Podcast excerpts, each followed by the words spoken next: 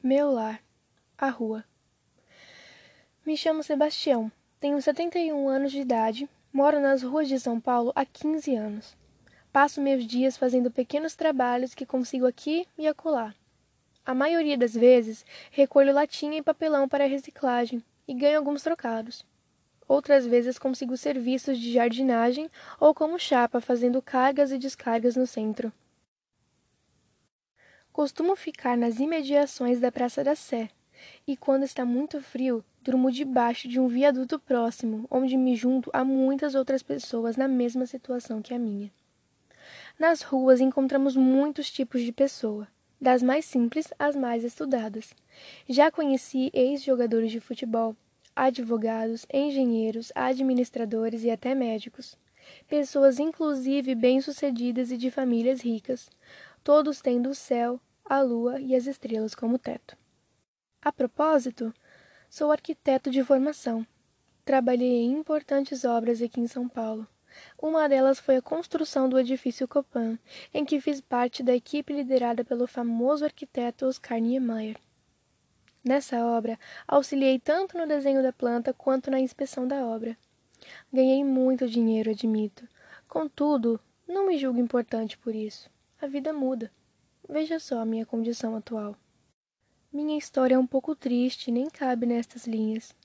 Fui alguém que cometeu muitos erros e me arrependo muito por todos eles. Tenho família, filhos e netos.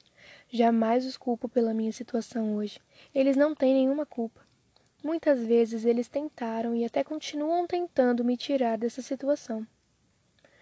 O que mais me deixa triste é a forma como as pessoas me tratam nas ruas, mudam de calçada ou se distanciam quando cruzam comigo.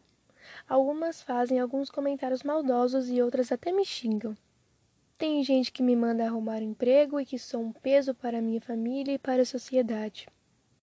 Certa vez, um rapaz bem jovem retirou sua filhinha de perto de mim, pois ela havia se dirigido a mim para conversar alegando que eu poderia lhe transmitir alguma doença, que eu era imundo que não chegasse perto da menina. Foi uma das poucas vezes em que me senti muito feliz e triste ao mesmo tempo. Feliz por alguém, uma criança, sorrir e conversar comigo sem julgamentos e agressividade, e triste pela reação do pai. Já fui agredido inúmeras vezes na rua já me jogaram água em dias de muito frio, já tive meus poucos pertences roubados ou recolhidos, já me ofereceram até drogas. É, você pode não acreditar, mas eu nunca usei drogas e detesto bebida alcoólica e cigarro. Sou recorrentemente confundido como alguém que é viciado em drogas. Velho noia é a frase que mais escuto. O preconceito e a discriminação tomaram conta de muitas pessoas e a grande maioria delas pensa que morar nas ruas é só para quem é usuário de drogas, vagabundo ou aqueles que têm algum tipo de problema mental. Mas não é bem assim. Nas ruas há todo tipo de gente. Existem muitas pessoas que a pobreza e a falta de oportunidades as colocaram nessa situação com toda a sua família.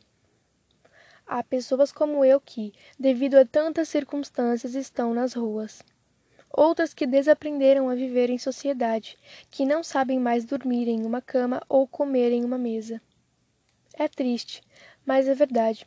Há outras que realmente estão nas ruas pelo vício das drogas e a família não aceita mais e se tornaram, além de escravo da droga, rejeitado por todos.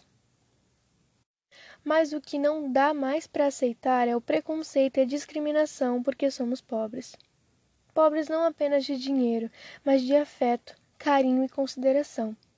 Até mesmo os animais de rua possuem maior consideração por parte da sociedade do que nós.